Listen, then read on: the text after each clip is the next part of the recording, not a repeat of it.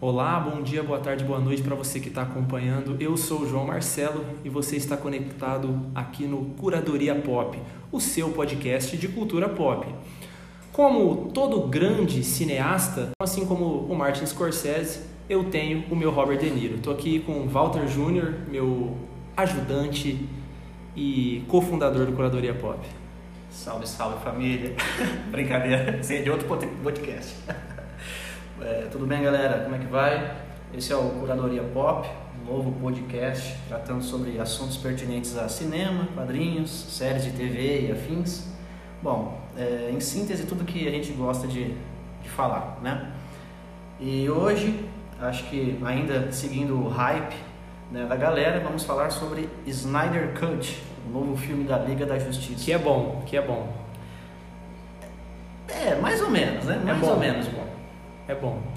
É, então, já vamos começar com polêmica, né? Vocês podem perceber que É, então, eu escolhi o Walter porque não porque ele entende muito, porque vocês conseguem ver que ele tá fugindo aqui da realidade, dizendo que não é um filme bom. né? Então a gente vai discutir hoje o porquê que eu achei um bom filme, por que, é um bom filme e por que, que o Walter tá enganado e achou, depois do 11 de setembro, a pior coisa que aconteceu no- nos Estados Unidos.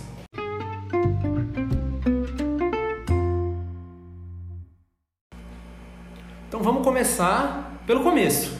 Vamos lá, o Walter vai elencar alguns dos pontos que ele achou. Primeiro a gente vai falar dos pontos positivos do filme, que são muitos, então se prepara que vai demorar um pouco essa parte, e depois a gente fala brevemente sobre os pontos negativos do filme. Então o Walter vai elencar assim algum ponto que ele achou positivo e a gente discute sobre isso. Pode começar. Bom, com certeza um dos pontos positivos do filme não é o fato dele ter quatro horas de duração.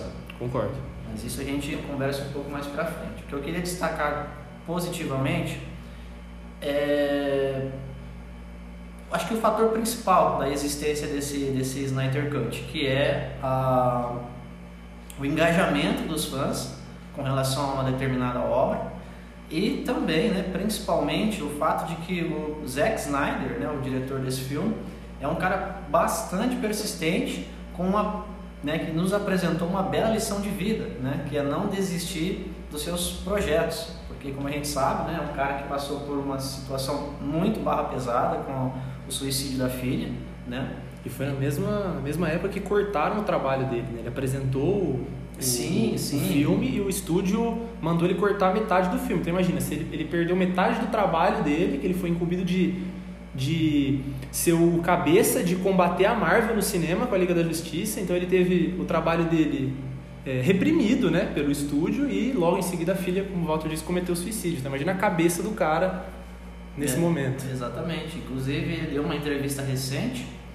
ah, e ele fala sobre isso, né? Ele fala que foi um período muito difícil da vida dele, né? Em que ele e a esposa Débora, que inclusive é uma das produtoras do filme, junto do, do Christopher Nolan, é, eles acabaram que ficando assim extremamente desgastados e desgostosos do filme a ponto de abandonarem o projeto, um projeto que eles já vinham construindo há, há um bom tempo. Mas é, é interessante fazer esse, esse paralelo porque assim, é, pensando, sei lá, em 2014, meados de 2014, quando foi anunciado que o Zack Snyder viria a, a dar início a esse universo cinematográfico da DC Comics no cinema, né? É, muita gente ficou feliz e tal, pelo fato de que já tinha filmado O Homem de, de Aço, né? Foi um filme relativamente bom, não teve tantos problemas com a crítica e tal. O pessoal gostou bastante. E só que aí depois, dois anos depois, com a chegada do Batman vs Superman, foi que se instaurou ali uma situação realmente muito complicada, porque foi um filme que dividiu muitas opiniões. Então, mas é, é assim como Liga da Justiça, foi outro trabalho que foi picotado, né? Não, a gente não teve no cinema. Sim, mas com menos influências do, Sim, do, do estúdio. Sim, concordo, mas foi, não, não, não era o que o Snyder queria que fosse apresentado ao público. Sim, de certo modo, sim. É, inclusive até merecia também um Snyder, O Snyder Cut, quem sabe. 2.0, é verdade. quem sabe. Né? Mas que é um filme problemático. Sim. Bem é- problemático é- e que a versão estendida, que seria esse Snyder Cut, é muito melhor. Explica muita coisa Mas ainda assim é problemático. problemática, sim. Assim como Liga da Justiça. Não é um Exato. filme perfeito. Exato. Né? Mas que é... bom, há um bom senso. Não, perfeito, perfeito são poucos filmes, né? Liga da Justiça da Mu, Snyder Cut está muito longe disso. Uma pergunta rápida, então, antes da gente continuar. É melhor que a versão de 2017? Ah, sim, com certeza. Bem melhor, né? Eu acho que nem teria como é, esse filme não ser melhor que o de 2017. O de 2017 é, é uma. Abominável, né? Eu não diria abominável, mas assim, ele é muito qualquer nota, assim, sabe? Você percebe que é um filme que foi feito às pressas, feito por várias mãos, sem um, uma linha narrativa assim coerente que seguisse um, um determinado ritmo. Então é um filme realmente todo errado e esse com certeza melhora muitas coisas. E, infelizmente, a Warner já disse que não é a versão definitiva, né? Infelizmente, a gente vai ter que aturar ah, cara, a versão de 2017. Não, não, não. Os fãs não vão aturar. É. é. Caiu no limbo agora. Ele existe porque Sim. foi lançado, em determinada situação foi lançado, mas agora o que vale é o Snyder Cut e eu acho pouco provável que alguém se refira ao filme da Liga da Justiça é, fazendo relação ao filme de 2017. Eu acho que agora o Snyder Cut é o que, é o que vale. E só pra gente contextualizar o pessoal que não, não sabe por que, que esse filme, que nem o Walter disse, foi feito por várias mãos, por várias cabeças, por que, que o Zack Snyder é, tá, é, ficou descontente com o estúdio, por que, que ele foi todo cortado, todo remendado e foi lançado do jeito que foi. É porque ainda hoje, infelizmente, é, como qualquer, qualquer business, qualquer negócio, o cinema ele não se considera a primeira coisa a arte, né? o trabalho, e sim o dinheiro. Infelizmente é assim. Então, ah, ainda mais estúdios grandes como o da, da Warner Bros. Então o problema foi esse, foi que ele apresentou um trabalho de quatro horas que é, infelizmente, hoje é totalmente inviabilizável você colocar um filme de quatro horas em sala de cinema, que você está ocupando duas sessões. Então, monetariamente falando, não fazia sentido colocar o Snyder Cut no cinema. Por isso que o filme foi todo picotado pelo, pelo Joss Whedon e ficou aquela bagunça toda. É, e, não, e não somente isso, né? Além da, da visão comercial, digamos assim, do estúdio, né? Teve outras coisas também que, que influenciaram e muito nessa questão do, né, da troca de diretores e tal, que no início não era propriamente uma troca de diretores, segundo a Warner, mas que acabou sendo, né, sendo no final, é, que é a questão do, né, a velha, o velho paralelo entre DC Comics e Marvel Comics, né? A galera estava cansada, supostamente cansada, né? É, dessa, dessa veia mais sombria e realista da DC Comics e queria algo mais divertido, queria algo mais engraçado por parte da DC, assim como eram os filmes, né? A grande maioria dos filmes da, da Marvel. Só que assim, cara, eu acho que acho que já ficou provado isso, né? Mais do que nunca, mas é sempre bom ressaltar que são editoras diferentes, são personagens com características diferentes e não dá para fazer o que a Marvel fez em 10 anos em, em um filme, em apenas um filme, entendeu? Por mais que ele tenha 4 horas de duração. Se tivesse 32 horas, não, não seria, seria organizado e, e, muito bem colocado, né? Exatamente. O Snyder ele tinha, ele tinha uma visão já pré-estabelecida para esses personagens, só que essa visão, segundo os produtores, segundo né, a, os idealizadores. Não os idealizadores, eu diria, mas a galera da Warner mesmo ali, os executivos. O pessoal da grana. Exato, o pessoal da grana que né, acaba é, entrando com um investimento no filme e tal, e que obviamente quer retorno, não se agradou, porque segundo eles não era o que a Marvel fazia e não era o que o público queria ver. Então aos poucos isso foi minando o trabalho do, do Zack Snyder né, e acabou culminando na, na saída dele do projeto e na entrada do Joss Whedon, que no início era para ser apenas um conselheiro, digamos assim, né, para orientar as gravações, né, e orientar os diretores de segunda unidade, mas que no final acabou assumindo toda a direção do projeto, mas que diferente do que do trabalho que ele tinha feito com Vingadores em 2012, acabou sendo um é, grande desastre. Você vê que tem resquício de Marvel ali, né? No, no Liga da Justiça do Joss Whedon. Você vê que ele traz o o, com ele no sangue, assim, a Marvel, né? Você vê que, assim, tem algum, ele tenta jogar a formulazinha na, na, na, Liga da Justiça, mas não funciona. Não funciona. Porque não é, não é o universo, é o que você disse, não são os personagens, é uma visão completamente diferente. Eu queria entrar nesse, nesse, nesse mérito com você. Você acha que o universo uh, DC Comics, ele tem essa visão por causa exclusivamente do Zack Snyder, o que eu acho que não é 100%. Eu acho que por conta do, do sucesso que, que foi a trilogia do Christopher Nolan, do Batman, eu acho que assim, ele tem essa visão mais fria, mais realista, mais lúgubre do, do, dos personagens, mas eu acho que ele ficou de mãos atadas. Porque como o, esse tom é presente na trilogia do Nolan, eu acho que assim, o estúdio falou, eu acho que funciona, faz os outros igual. Então eu acho que assim, tem a visão do, do diretor, mas ele ficou de mãos atadas, ele teve que resolver esse, esse dilema, entendeu? De que foi um grande sucesso e não tem nada a ver com o nosso concorrente.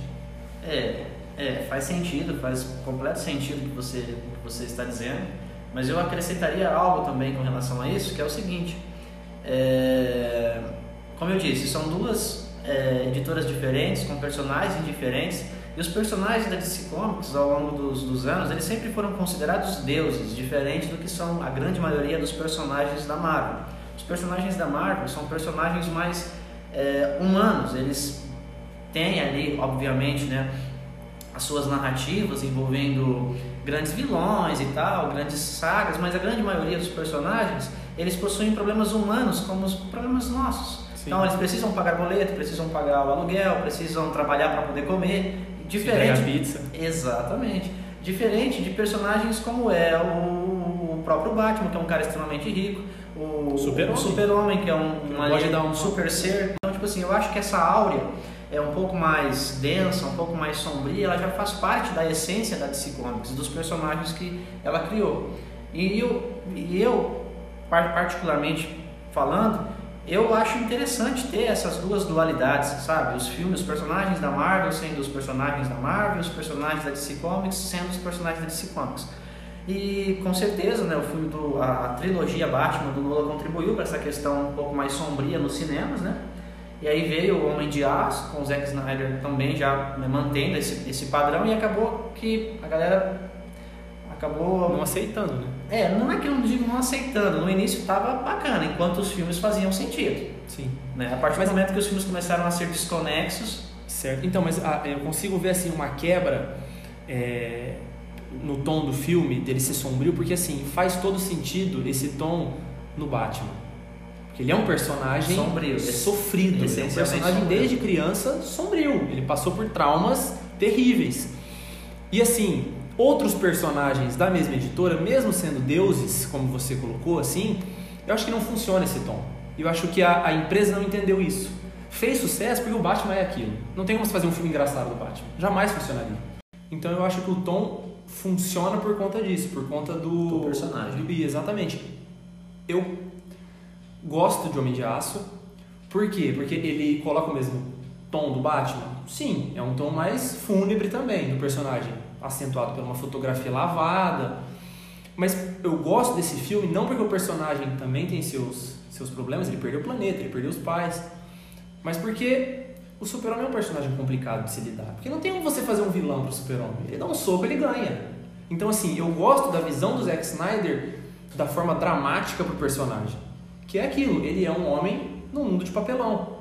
E é bem bacana essa visão do Zack Snyder para isso. Mas eu acho que aí é que está é mais um, uma prova de que o erro foi do estúdio. Porque, primeiro, é, ao construir um universo cinematográfico com diferentes personagens, com personagens com várias características, um diferente do outro, você não pode, até pode, mas não com um diretor como é o Zack Snyder, que possui uma certa assinatura visual, digamos assim, é, estabelecer um universo cinematográfico com o mesmo diretor para todos os filmes. Então, porque no início a ideia era essa, Zack Snyder incumbido de construir universo. o universo cinematográfico Sim. como um todo.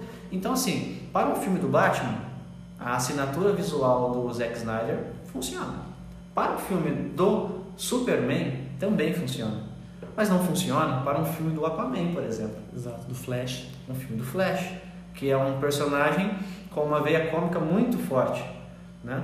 Então, assim, eu acho que isso prova mais uma vez que os, os estúdios né, responsáveis não estavam preparados para lidar com personagens tão importantes quanto são os personagens da DC Comics. Exatamente. E, mas, e acho que isso piorou porque eles estavam muito atrás na corrida, né? Ah, a sim. Marvel já estava já tava ali, já estava com o universo pronto, montado desde 2008, bonitinho, com a sua fórmula. E aí eles precisavam entregar alguma coisa, porque estão perdendo grana, estão perdendo Talvez, leitor. É, é isso. Talvez, se a trilogia Nolan tivesse no universo? Fosse integrado ao Sim. universo, sim. Aí eles É. já teriam uma grande, não diria vantagem, mas já estariam bem Sim. adiantados. É verdade. Agora, como era o Nolan, né? Um outro diretor também bastante peculiar, então aí eles tiveram essa, essa dificuldade, mais essa dificuldade para lidar com a com a universo cinematográfico. Bom, então acho que já deu para contextualizar todo mundo, entendendo as suas opiniões sobre o universo, né, uh, DC Comics. Vamos falar sobre o filme agora, né, o Snyder Cut. Funciona para você o filme? Funciona mais que o primeiro, Ah, isso aí é... mais e melhor. Sim. Isso é- mas não devo dizer que é um, um grande filme. Eu, pelo menos, não, não, não achei. Não acho um filme assim fantástico. Eu compreendo né, as circunstâncias em que ele foi, foi feito. Admiro até a conduta do, como eu disse, a conduta do Zack Snyder, né? Dado a, a motivação né, de ele entregar esse projeto, mas não considero um filme maravilhoso. É um filme com muitos problemas. Eu concordo. Ele tem problemas, vários problemas em, em todas as suas camadas técnicas, é, interpretativas, mas eu acho que é um filme que, dada, como você disse, dadas as circunstâncias que a gente tinha apresentada, é um filme que faz jus ao, ao melhor grupo de heróis já criado. Dentro, dentro de tudo que a gente tinha. Dentro do contexto, Exato, sim. é um é. filme que funciona. Sim. Então, assim, é aquele negócio. A ocasião fez com que ficasse um filme bom. Sim, sim. Entende? sim. Eu não tô falando, não é um filme perfeito, longe disso. Né? Não é meu filme favorito também. Eu tô falando, analisando friamente, dentro do que a gente tinha proposto, ele funciona. Ele diverte, ele, ele desenvolve muito melhor os personagens, principalmente os secundários. Ele acerta, que nem a gente estava conversando, ele acerta onde o Joss Whedon errou, que Ele foi... acerta o tom do Ele filme, acerta o ele tom traz uma identidade pro, né? Exatamente, uma identidade visual já tinha, Sim. né? Mas ele traz, traz uma identidade... ah, Tinha, mas foi corrigida e melhorada nisso. Exatamente, exatamente. É, tanto que as cenas de ação são as muito, muito melhores, muito mais coreografadas, é, geograficamente filmadas. Você entende tudo o que está acontecendo, assim, em volta do, do cerne da ação. Ah, E é o que de melhor tem o filme. Sim. As cenas de ação. mas é o que tem que ter. É um filme de super-herói. O melhor que tem que ter é ação. É, não necessariamente, mas ok. Concordo que as cenas de ação são muito bem feitas, muito bem coreografadas, em detrimento do filme anterior. Né? Teve algumas refilmagens e tal. E nesse quesito o filme realmente é muito bom. O Zack Snyder é um exímio diretor com, no que diz respeito às cenas de ação e ele faz um trabalho muito, muito bacana nesse, nesse novo filme da, da Liga da Justiça. Outra coisa que eu gosto do filme é que ele acerta, ele corta algumas pontas dos outros do, da outra da outra edição, né? Por exemplo, com, quem não assistiu ainda já faz um tempo, era para ter assistido. Vai ter spo- spoiler, vai ter spoiler a partir de agora, tá? Então se você não assistiu, Assista. assista, depois termina de ouvir ou conta em risco. É, a cena do quando o Super-Homem é renascido, né? Que o Batman ele tem um plano de levar a Lois Lane, que ele sabia que o Super-Homem iria reconhecê-lo, ia ficar calmo, mas ele escolhe botar todo o grupo em risco e lutar contra o ser mais poderoso do universo. E, ah, se não der errado, eu uso ela como plano B. Pô, se o plano B funcionar, por que não é o plano A? Exato. E essa edição ele não faz isso, né? É, não, ele não faz isso, mas assim, é, analisando friamente, O- a- é, o o, roteiro corrige de um lado, porém, Eu, eu vou dizer então que o furo narrativo virou uma facilitação narrativa. Posso dizer isso? Porque Cara. a Lois ela vai coincidentemente no mesmo dia, sim, sim. Então vira uma facilitação. Sim, é, sim, sim. mas não é um É. furo Não, não é um furo tão grotesco quanto era o quanto anterior. outro. Mas ainda assim é um, é um erro. É uma facilitação narrativa. Ai, cara. Ajuda o caminhar do filme. Ajuda, cara, mas é. Nossa, eu não sei, cara. Não sei se é porque eu sou muito criterioso com relação à, à narrativa fílmica, mas, cara, eu considero um erro, porque, primeiro, introduziram ali um personagem. Ó, pra quem não, não sabe do que a gente tá falando, a gente tá se referindo à, à primeira aparição do Caçador de Marte no filme, que é quando ele se passa pela Marta Kent e vai visitar a Lois Lane a fim de que ela retome a vida dela, porque desde que o Superman faleceu, ela tá num limbo de tristeza e depressão, né, e não, não quer saber de fazer mais nada, a não ser tomar café e visitar o túmulo do falecido, né? E aí tem uma cena super bonita ali, que é, inclusive eu achei muito bacana inicialmente, né? Tem todo um apelo emocional ali, E no final descobre-se que na verdade a Marta Kent nada mais era do que o caçador de Marte, se passando por ela, na tentativa de reaver, né, por assim dizer, a vida da, da Lois Lane. E cara, não faz sentido nenhum. Por que aquele filho da mãe do caçador de Marte apareceu ali naquele momento? Porque primeiro, cara, se fosse, se essa cena fosse com relação ao Cyborg, eu até entenderia, porque é um personagem crucial para a narrativa do filme. De certa maneira, toda a narrativa do filme ela se passa em torno da existência, da criação do Cyborg. Então é um personagem importante que realmente faria, realmente faria sentido. Agora, a Luiz Lane, cara, a Luiz Lane não, não tinha nenhum tipo de pertinência na, na narrativa do filme, na história do filme, a não ser trazer o Superman de volta. E com essa aparição do Caçador de Marte, com essa interferência dele, ele acabou quase, acabou colocando tudo a perder. Porque coincidentemente, a partir do momento que ele vai lá e visita ela, ela resolve de fato retomar a vida dela e resolve visitar o túmulo do Clark pela última vez. Coincide. Coincide, exatamente. Coincide justamente no dia em que toda a Liga da Justiça resolve reviver o personagem. Se ela tivesse ido um dia antes ou um dia depois, já era, cara. O plano da Liga teria ido por água abaixo. Então, assim, é, pode ser é uma facilitação, sim, né, é, do roteiro. É, corrigir um erro que, na minha opinião, era muito pior do primeiro filme, né? um plano B que era melhor do que o plano A. Então o que faz no, o que faz no Batman um tolo. É. Né? E o Batman é conhecido por ser o melhor planejador, estrategista, estrategista do, de todos os personagens, né? Exatamente. Mas ainda assim, você denota que o roteiro do filme não é tão é, aprimorado quanto é a, o visual do filme, né? A, a questão das imagens, né? Então assim, é Zack Snyder, né? Ele de fato ele, ele prioriza é, o visual, o visual as cenas em detrimento da, da substância do, do roteiro. Mas assim, cara, tem muito disso no filme, sabe? Ele corrige algumas coisas do primeiro que eram muito ruins, mas ele corrige novos erros. Ele, exatamente, ele apresenta novos erros. Então, mas e por que, que o Caçador de Marte tem essa importância com a Lois Lane?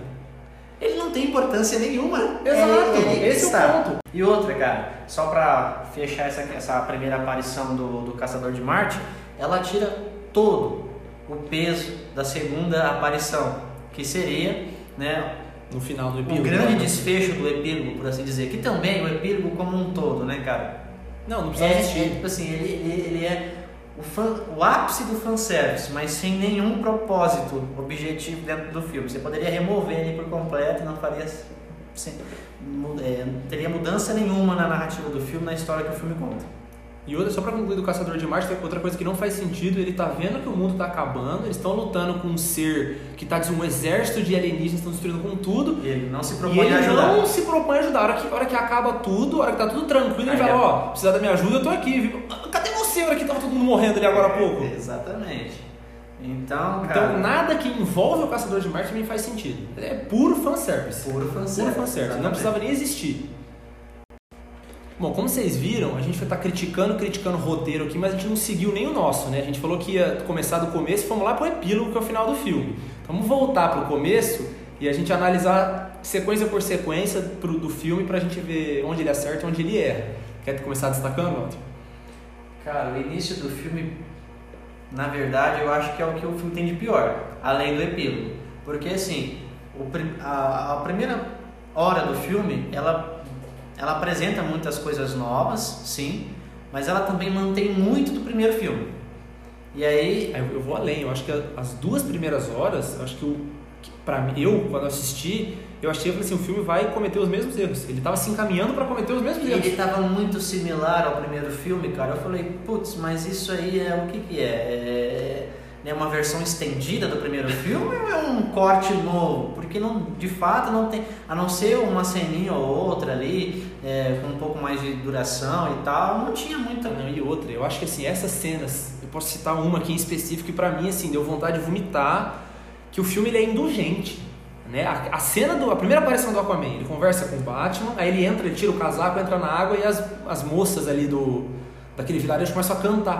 E fica naquela cantoria uns quatro minutos. Cara, pra que, que o Zack Snyder queria com aquilo? Não tem lógica. Aquilo, cara, é tão ruim quanto uma outra cena que a gente já vai falar já já. Mas assim, aquilo é, Não, é- é um- detestável. É um, é um onanismo pra si próprio. Quem não sabe o que essa palavra significa, Pesquisa pesquisa, no Google aí, Mas é um onanismo pra si próprio. Cara, é- aquela cena é ter... Não, eu quero fazer um, um pequena pausa aqui para falar a minha percepção acerca do personagem Aquaman. Nesse filme, ele se sai melhor do que no filme anterior, na versão anterior. Sim.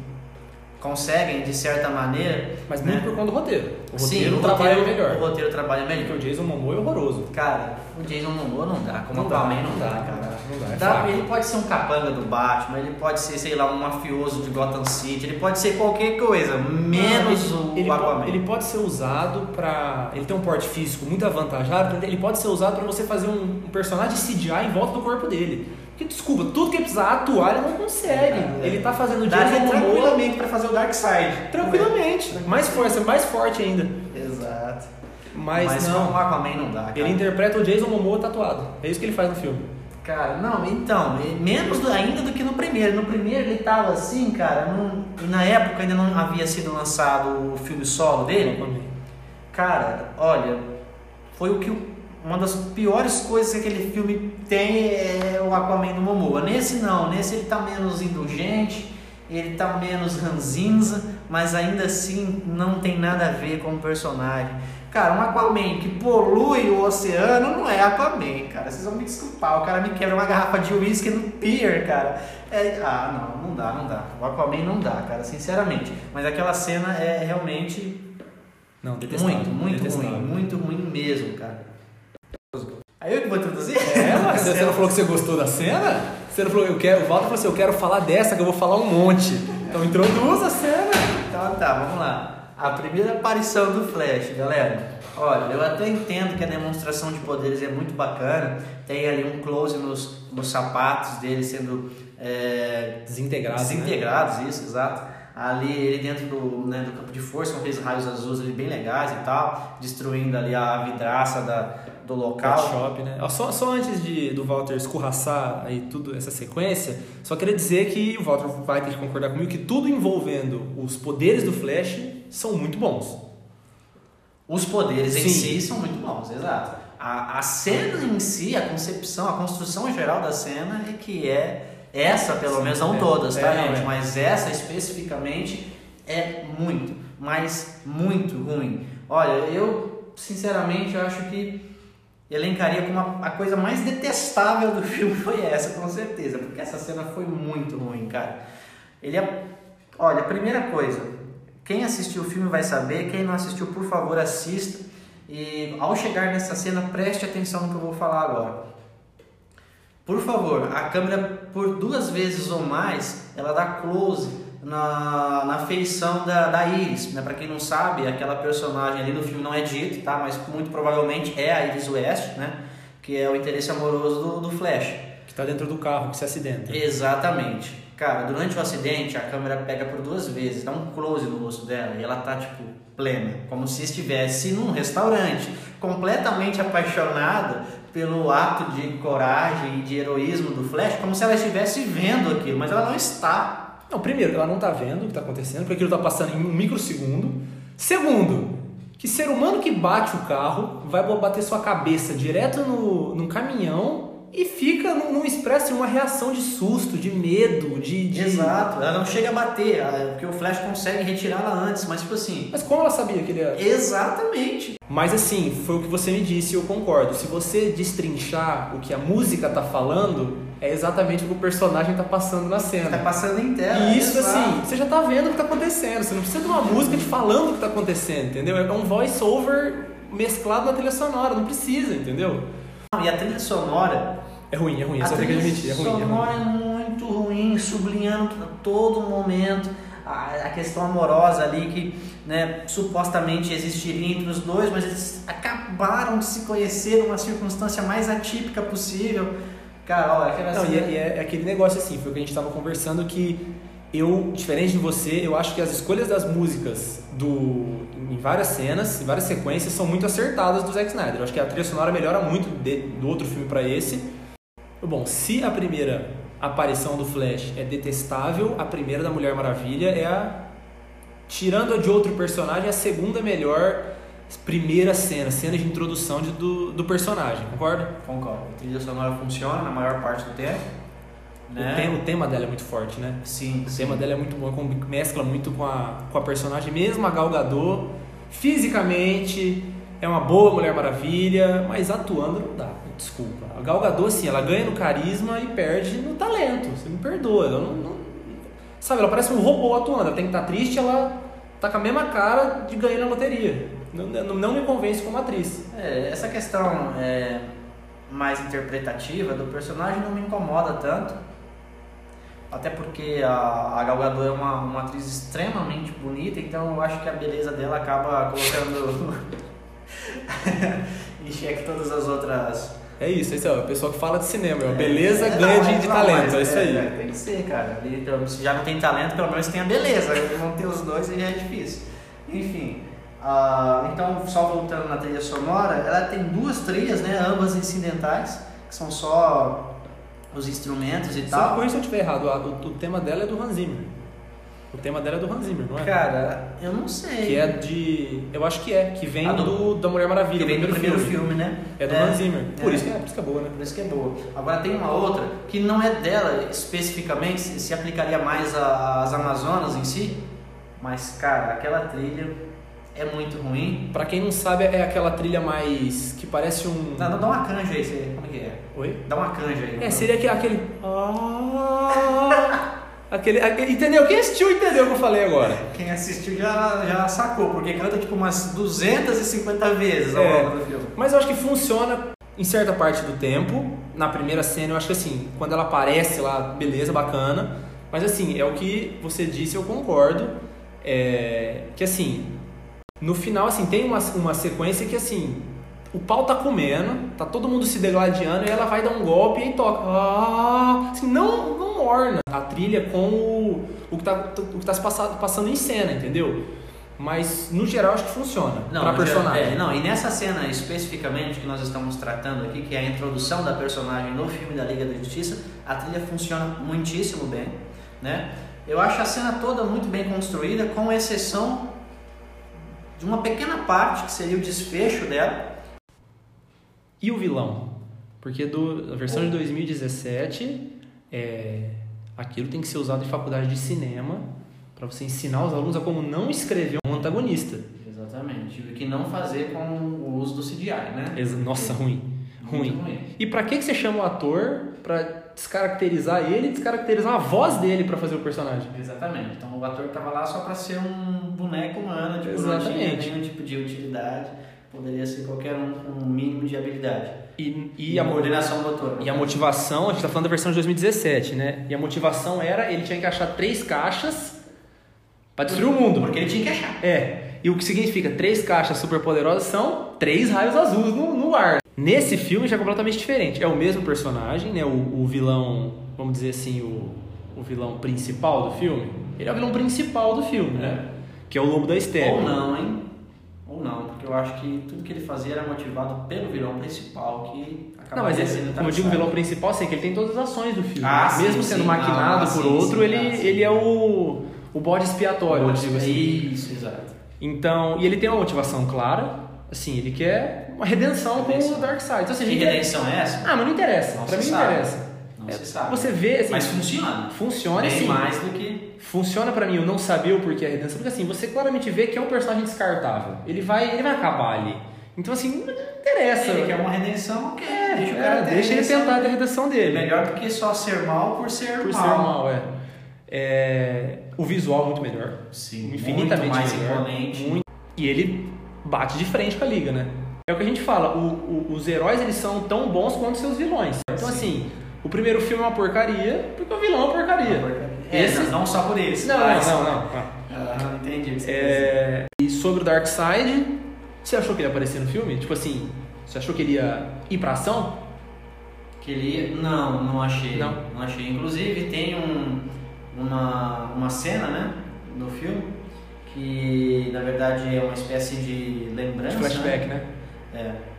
E, e, é muito bacana porque ali ele tá na ação mesmo ali, tipo, ele, ele tem uma cena ali de, de, de, interação com outros personagens, que inclusive também é, é muito bacana, né? Porque é uma espécie de fanservice, tem alguns personagens específicos ali dentro e tal. Mas é muito bacana e eu não esperava. Porque assim, para ser bem sincero, eu vi pouca coisa antes de assistir o filme, né? Relacionado ao ao Snyder Cut, eu não sabia é, que, tipo, que haveria adição de novos personagens e tal, não, não sabia nada disso. Então, quando eu percebi que ele estava ali na trama, eu já achei muito interessante, porque quem conhece o universo de si sabe que o Darkseid é, ele é um cara realmente que, que tá ali. Que mete medo em é todo mundo, né? Exatamente, é o grande vilão do universo, para ser bem sincero. Né? Exatamente. Né? E então, eu, eu, assim como você, eu não li nada, não vi trailer eu, antes de ver, eu assisti à noite, né, o Snyder Cut, e de manhã eu assisti o 2017, para ir fresco pro filme. E eu achei que, assim, por ter duas horas a mais, eu achei que aquele flashback no filme de 2017, ele seria a batalha final do Snyder Cut, entendeu? Então, assim, eu fui com uma, expectativa, é uma expectativa is mas eu fui com uma expectativa daquilo seria o final. E, assim, acabou logo da step, tem meia hora de filme, falei, ele vai, ele falou assim, prepare a armada, falei, vai descer e o pau vai comer. E aí, infelizmente, é aquele epílogo detestável, detestável. Que, que encerra o filme. Mas é um vilão, infelizmente, como a gente disse, não Mas é. Mas eu acho que assim, é, junto de outros outros personagens ali que aparecem nesse, nessa versão, eu acho que ali, na verdade, era algo que estava planejado para próximos filmes. Sim, né? sim, eu concordo. acho que a, a batalha com o Darkseid, é, o próprio Caçador de Marte, que a gente já falou, depois no epílogo aparecem outros dois personagens muito interessantes que a gente já vai falar depois também.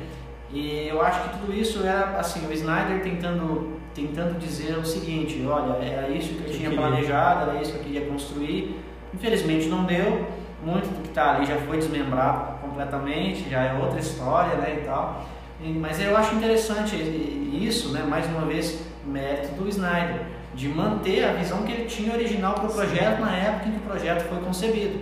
Então não é porque agora essa versão veio à tona quatro anos depois, numa, né, numa situação, num contexto totalmente diferente do que era o contexto da época, mas ele manteve ali o que ele tinha projetado, o que ele tinha construído para aquele momento, né? E, e, fica, e, assim, sinceramente, eu fico até curioso, né? não sei se foi só em mim, mas ou se mais alguém teve essa sensação, mas surtiu curiosidade, sabe, de ver como que isso se desdobraria isso, em novos filmes. Não, eu concordo. Assim, só para terminar, eu imaginei que teria isso, só que eu fiquei com, com o pé atrás dele fazer essa batalha final nesse filme, de tipo assim, eu não vou ter mais chance de mostrar no universo, então eu vou fazer tudo agora, só que ia ficar muito apressado demais, entendeu? Ia ser muita coisa de uma vez. Sim, sim. Entende? Ficaria muito ruim. É, porque o, a é, batalha sei, né? Mas eu imagino é. que sim. Mas a batalha final de, do Vingadores Ultimato funciona porque são 10 anos para culminar naquilo, entendeu? Então, por isso que ela, é, ela é uma grande sequência e tudo mais. Assim, o envolvimento emocional é muito grande. O envolvimento emocional que eu tinha nas últimas 3 horas e meia, ah, bacana, mas eu não ia ficar impactado, entendeu? Então, mas é corajoso dele mostrar a visão dele, mas. E acho frustrante, né? Porque aquilo é, era promissor na minha opinião. Não, não tudo, mas assim, não, o Dark Side em si. Sim, eu, eu digo. Não, eu digo. Se aquela fosse a versão original, é um, seria um futuro, um futuro promissor, na minha ah, opinião, para o universo. É, né? Você tem um vilão estabelecido, você tem os seus personagens estabelecidos, apresentados, é um grupo bacana. E deixa eu trabalhar aqui, mas infelizmente não é o que a gente vai ter. E agora a gente vai falar do personagem que proporciona, para mim, assim, de longe, é a melhor cena do filme, assim, aquele, aquele soco na cara do, do telespectador. Melhor cena de introdução, com certeza. Melhor cena do filme, pra mim. De longe, de longe. Do filme? Do filme, aquela que assim, te dá um soco na cara. Ah, olha, eu não vou dizer que é a melhor, porque tem uma outra cena que eu gosto tanto quanto essa, mas realmente é uma cena muito impactante. Que é a aparição do, do super-homem, né? Que assim, eu não entendo, assim, é bacana o traje preto, bonito. Que é utilizado porque um propósito, sim, porque ele o tem, Snyder queria. É, e assim, você vê que ele tem assim um guarda-roupa de trajes e ele quis o preto, assim, o preto básico para lutar, entendeu? Assim, é só uma questão Até de gosto. Suja, suja menos também, né? Sim, suja Ele sabia menos. que lá o local, o local realmente muito cheio de... Sim. Né? E assim, ele tava, você vê, ele tava, e. Isso, ele tava muito tempo dormindo, né, sem treinar, então assim, o preto emagrece. Exato. Né? Então, assim, valoriza o físico. Então, só por isso, né? Mas é um é fanservice, né? O fã bateu palma, o fã gostou, mas a hora que ele aparece. Dessa fala, vez não "Nossa". tinha, dessa vez não tinha bigode, né? Não tinha bigode, graças a Deus não tinha bigode. Uma coisa que eu não entendo, né? Que era muito mais fácil no outro filme ele colocar um bigode falso do que tirar por CGI nesse. Pois Você é, concorda? fazer outro Você não filme, concorda? né? Sim, faz Enfim, isso aí são também outra coisa. Mas é um baita personagem, assim, é um dos meus personagens favoritos de super-heróis. Assim, pelo, pelo, pelo estigma que é o super-homem. Porque ele, ele é um homem Claro. íntegro, sendo o ser mais poderoso do universo. Eu entendo. Ele é um personagem difícil de se gostar. É. O super-homem é um cara que faz tudo, né? O que ele não faz? É isso. Faz tudo, exato. Então, assim, mas eu, eu, eu gosto muito né, dele no filme. O Henry Cavill é incrível, cara, como, como É bom, personagem, ele é muito bom. Melhor super-homem? Melhor que o, Melhor que o Brandon Ralph? Melhor, lógico. Ah, sim, é, com certeza. Não sei se é o melhor de todos, mas assim, é. Não teve tempo ainda, né? Pra ser o melhor de é, todos. não teve- talvez não tenha tido tempo suficiente. Todavia, Mas é o mais imponente. É, é, ah, sim, É o mais imponente. Em termos de imponência, sim. Né, o uniforme dele, mesmo tradicional, é muito, muito bem feito, eu gosto bastante.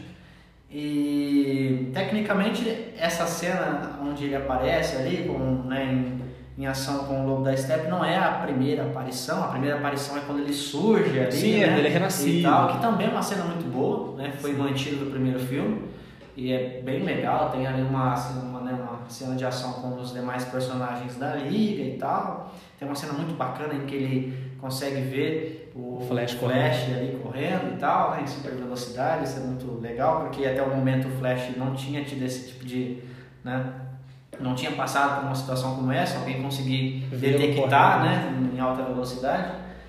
Ah, mas assim, sem dúvida, é, é uma cena muito, muito impactante essa cena né, entre o Superman e o Lobo da Steppe. Eu só gostaria de dizer que assim, não é a minha favorita, talvez não seja a minha única favorita, porque tem aquela cena em que o Batman aparece com o Batmóvel, Hum, e sim. aquela cena é muito boa e depois Boa. se desemboca numa outra cena muito boa também, que é com o Aquaman ali, e os dois justo. trabalhando em dupla, então ali é muito bacana. É, mas sem dúvida essa cena do Superman é, é fantástica e mais uma vez, né, ela, ela serve para evidenciar o quanto que o personagem é forte, o quanto que o personagem é importante para o universo, né? E realmente ela ela consegue alcançar o objetivo que é mostrar que o Superman é o Superman. É uma, a sequência final é muito boa, né? A- Sim, toda a sequência final de ação é. É foi o que a gente falou no começo, né? A ação é que, pra mim, é o que de melhor o filme tem a oferecer. Sim, sim. Né? O Snyder sabe, assim, mesmo com 627 mil takes em câmera lenta, mas é a assinatura dele, né? É Seria tirar o, o que o cara faz, né? Seria como tirar o, a simetria do Wes Anderson, por exemplo. Exatamente. Mas funciona, ele sabe usar o, ele sabe fazer o uso do- da câmera lenta desde 300, ele usa muito bem. E pra mim funciona super bem todas as sequências de ação. Eu só não gosto do final dessa sequência. O Super-Homem aparece, eles vencem o Lobo da Steppe. Olhar pro olhar pro pôr do sol é, é difícil. Eu não, não, não, não me não, não engulo aquilo. É, mas é mais uma vez, né? O Snyder é, dando preferência ao, ao visual, à estética. Ah, não, ali pra mim é puro pura indulgência. Desculpa. Eu acho que assim, Ah, ela não é esteticamente linda aquela cena. Eu não acho. Não, eu falo quando ele filma de trás dos atores, eu acho muito bonito. Mas quando ele, ele vai filmando de baixo, assim, ele vem subindo, subindo, corta, câmera atrás. O que, que é aquilo? Como que termina? Pensa comigo, como que termina aqui? Eles estão olhando, aí um cutuca o outro, "Ô, gente, faz oito minutos que a gente tá olhando pro sol aqui, meu, Vamos pra olho tá casa." doendo, vamos embora? É, exato. Então eu acho que assim, sabe, tem algumas, alguns finais que ele deixa, ele deixa a desejar o que ele das Mas escolhas. o, o final do filme em si é muito bom. É muito bom, é muito bom, concordo. Ele, ele, ele é promissor, ele é esperançoso E é frustrante. e é frustrante considerando o que vai contexto acontecer, atual. Mas assim, na época em que o filme foi Sim, seria projetado, maravilhoso. Seria algo muito, muito bacana e até, de certo modo, emocionante ali Sim, e tal. Você vê né, a sede da, da, da sala da liga e tal. Aí Foi bem legal aquela cena, eu acho bacana. Mas realmente, o pôr do sol é, é ruim. Eu acho que o, o personagem que mais foi melhor aproveitado aqui é o Cyborg, né? Eu acho que ele tem um arco Em dramático. detrimento ao outro Ao outro filme. filme, sim, sim, com sim. certeza.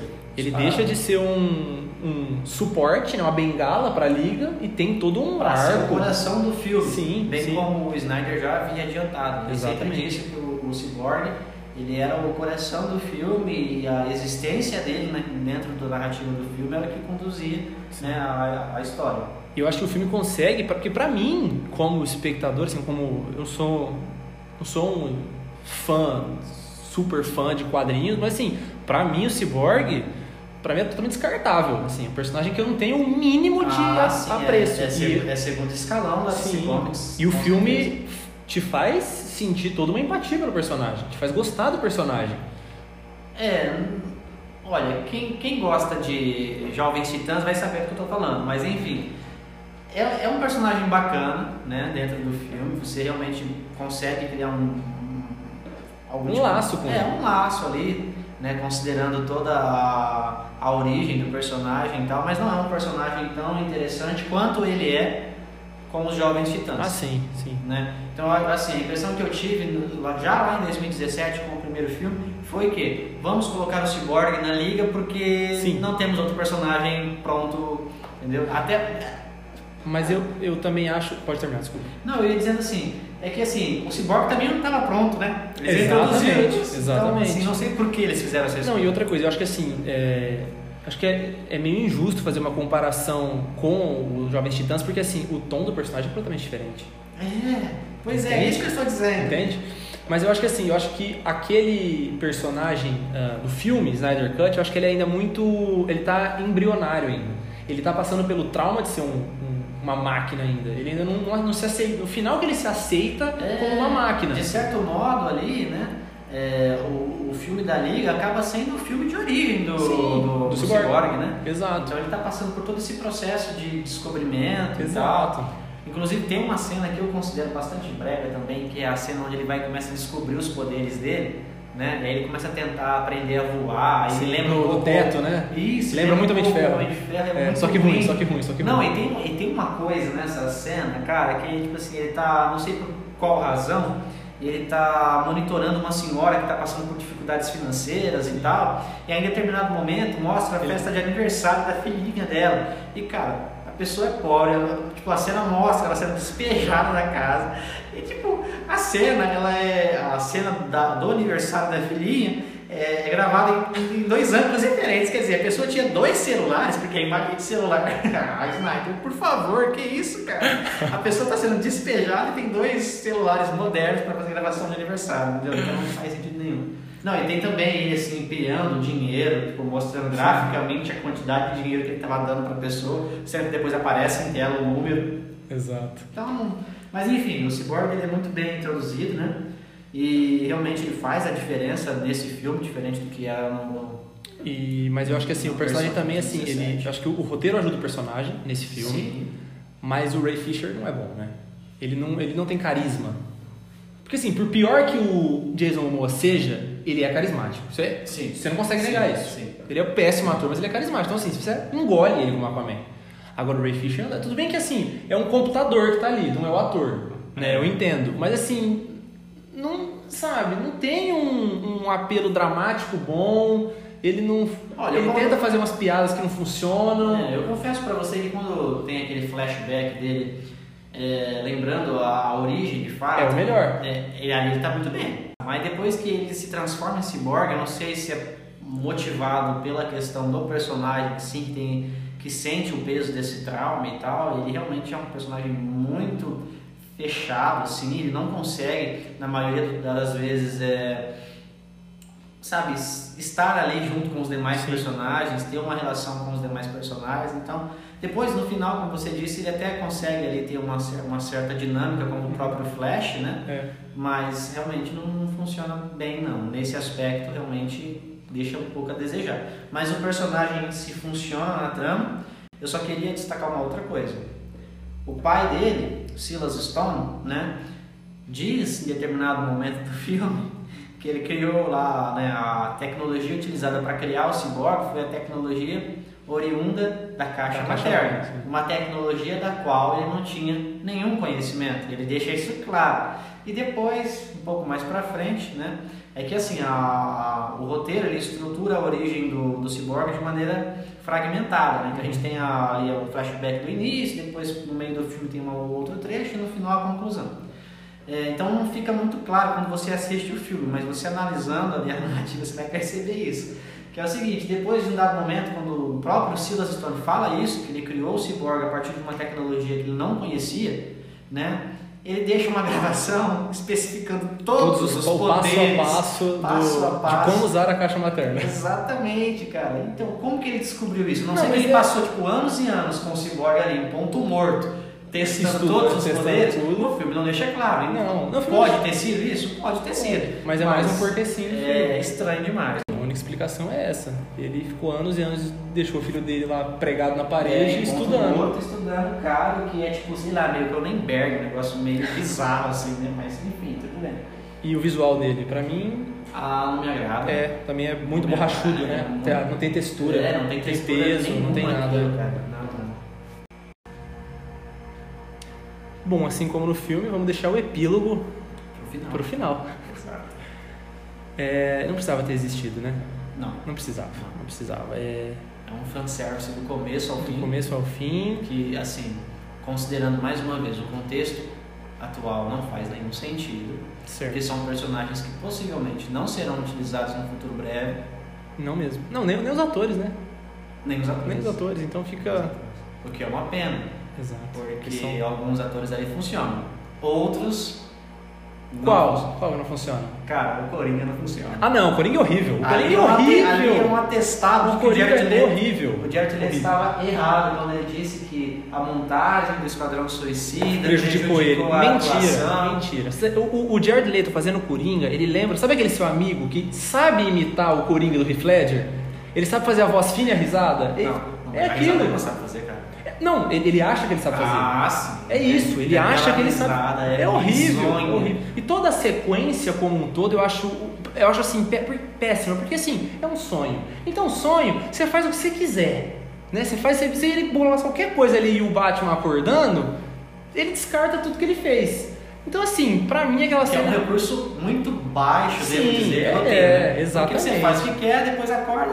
Mas, mas é o que a gente falou, assim, o Desfaz. epílogo, o epílogo ele é o fanservice, né? Aquilo lá era assim, tu vai, não pediram o meu filme? Toma aqui então, aqui ó, é a minha retribuição.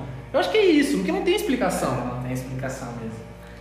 Assim, eu, eu devo confessar que, de fato, instiga, né? Você fica curioso para saber os desdobramentos né, que isso teria num eventual universo cinematográfico. Mas você né? sabe que assim, pra aquilo acontecer. Assistindo hoje, você sabe que É. quase 100% daquilo não vai acontecer. Não, e para aquilo acontecer, demandaria assim muito, muita organização, muito tempo e muito trabalho. Que a Warner não vai fazer. Warner não está tá disposta, disposta a fazer. a fazer, É, é simples. Então assim, eu não fico nem com isso, eu não- nem me instigou a ver aquilo, porque eu sei que é uma coisa que não vai acontecer, entendeu?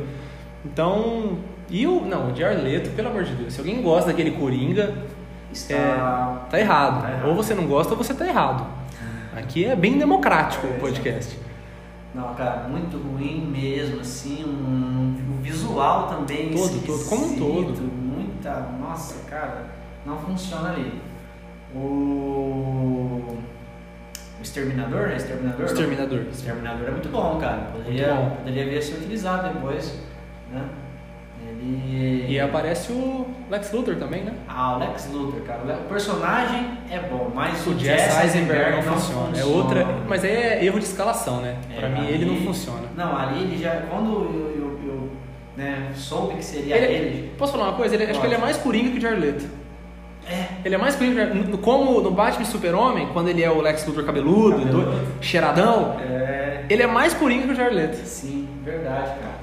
Nossa, muito errada a escalação desses dois caras. Ainda bem, considerando o contexto atual, ainda bem que esses dois já não fazem mais parte do universo. E, bom, enfim.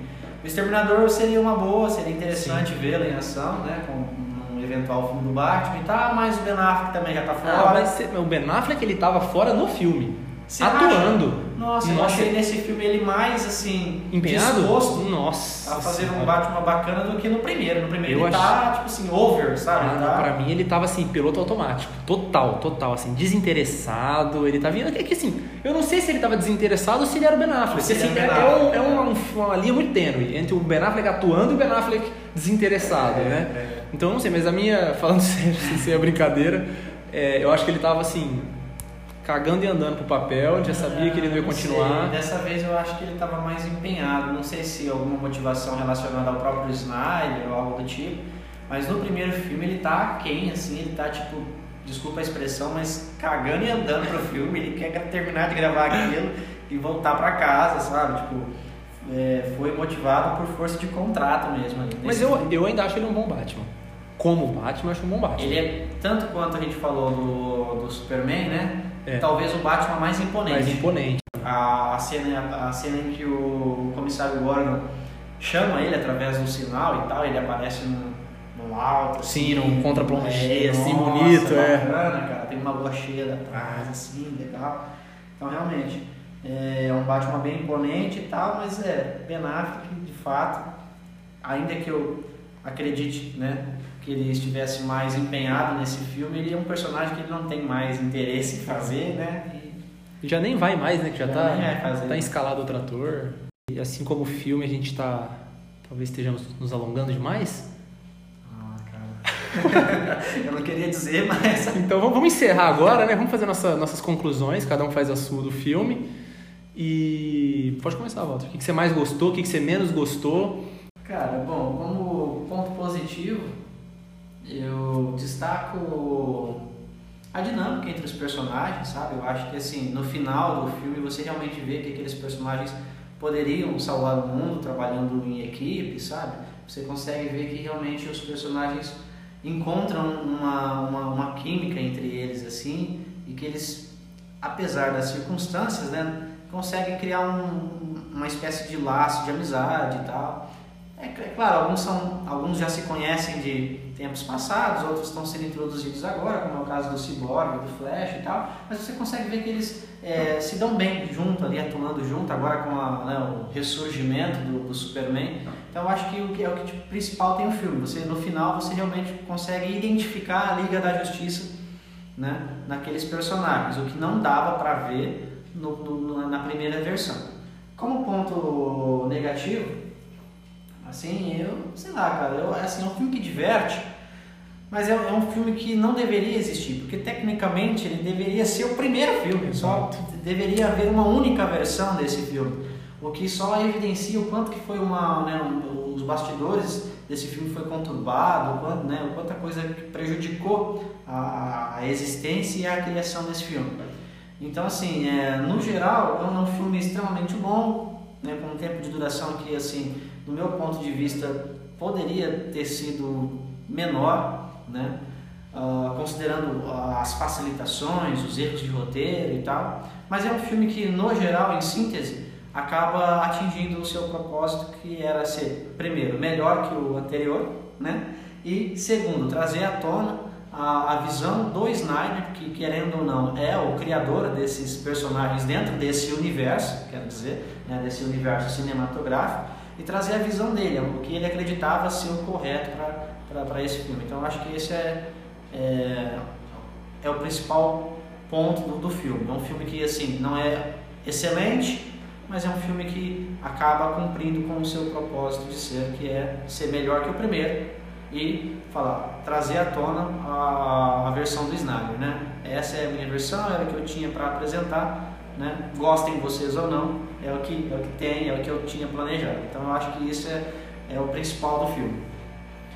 Bom, eu concordo com quase tudo é, que o Walter disse. Eu acho que assim, o- os principais acertos do filme, eu acho que é, essa questão de ser melhor que o anterior é, não tinha como ser pior. Era quase que obrigatório, É, né? E eu acho que assim, era, era quase que obrigatório, acho que era óbvio que ele ia ser melhor, porque assim, não teria como um, tra- trabalho final ser picotado, recortado por outra pessoa e ficar melhor. Eu acho que assim, é muito difícil, né? A não sei que seja o Oliver Stone trabalhando no roteiro do Tarantino.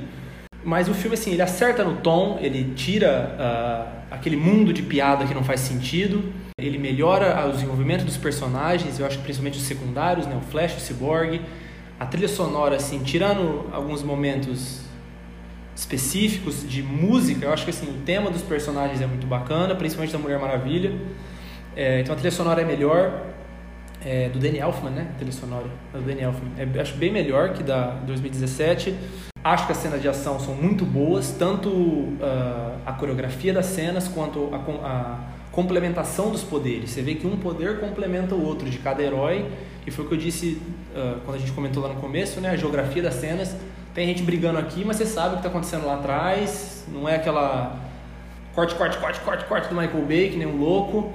Uh, então, assim, e é visualmente muito bonito. E pra mim, assim, eu, eu não vou assistir um filme de super-heróis, desculpa, pra ver um roteiro elaborado que eu vou sair do filme repensando sobre minha vida. Eu vou pra ver, sim, super-herói batendo em vilão. E que ele seja um super-herói pelo menos atraente pra mim. É, de, dramaticamente falando, não fisicamente. Porque o Walter bota galgador e resolve pra ele, não precisa nem atuar. Não, é, galgador resolve, sendo bonito é o suficiente. Então, para mim, esses são os maiores acertos do filme. Uh, e acerta algumas, alguns furos de roteiro que tinha nos outros, transforma esses furos em facilitações. E para mim acho que os, os piores erros são uh, todo o epílogo, né? Para mim não precisava existir. E o filme é grande demais, né? Tem, como a gente disse, é indulgente, é o onanismo para si próprio do Zack Snyder, mas foi o que você falou, ele consegue transmitir a visão dele, era aquilo que ele queria. Eu acho que agradou o público, foi o que você disse, goste ou não, acho que o maior, a maior parte do público gostou, né? Eu gostei, acho um filme um filme bem bacana e é aquilo. Se fosse resumir assim em poucas palavras, as primeiras duas horas você teme que os mesmos erros serão cometidos, a terceira você tem certeza que não, e a quarta você termina acreditando que é um filme que faz jus ao melhor grupo de super-heróis já inventado. Exato. Uh, Para terminar, nota pro filme, Walter? Cara, de 0 a 10 eu daria uma nota 6,5. 6,5. Eu esperava menos. Esperava menos? Esperava menos. Não, mas como eu disse pra você, apesar de detectar vários erros, assim, principalmente de roteiro, eu gostei do filme, eu me diverti, apesar da longa duração. Eu posso dizer que o, a grandiosidade dos acertos minimiza o tamanho dos erros? De certo modo, sim. Eu acho que é por isso que eu gostei, porque os acertos são tão grandes que os, os pequenos erros me passam despercebidos. Então por é, isso que eu fecho com 7,5 por filme, acho uma nota justa. Bacana. E antes de encerrar, eu só, eu só gostaria de, de falar algo que é o seguinte, eu acabei de perceber que eu me contradiz, na verdade, porque eu disse que a beleza, supostamente, né, ela, ela acaba sendo mais importante do que a, o, o saber atuar, o talento, né? O que funciona muito bem para Gal Gadot, mas não para Jason Momoa. Nesse aspecto também poderia funcionar para Jason Momoa, né? Exatamente. Então assim, ó, faz o seguinte, tira os dois, tá? Tira os dois. E aí é tá isso. tudo certo. Uh, é isso, a gente tá aqui cagando regra. É, o nosso papel, né? É, Acho que o Snyder até parte do trabalho é esse, né? O Exatamente. filme aí espera a reação do público. Mas no, no geral é um filme que Agrada. criou o hype e eu acho que sustentou o hype. Sustentou, né? sim, eu acho que Sustentou sim. Acho que quem pediu no Twitter tá satisfeito. Tá satisfeito. Tá bem satisfeito. exatamente. Bom, então encerramos por aqui. Muito obrigado pela audiência de todos vocês. Eu e o meu Robert De Niro, Walter Jr. Nossa, Nos vemos na próxima. lisonjeado por ser comparado ao Robert De Niro, o maior ator de todos os tempos. Esse elogio é apenas para me chamar de Martin Scorsese. Tchau, até a próxima.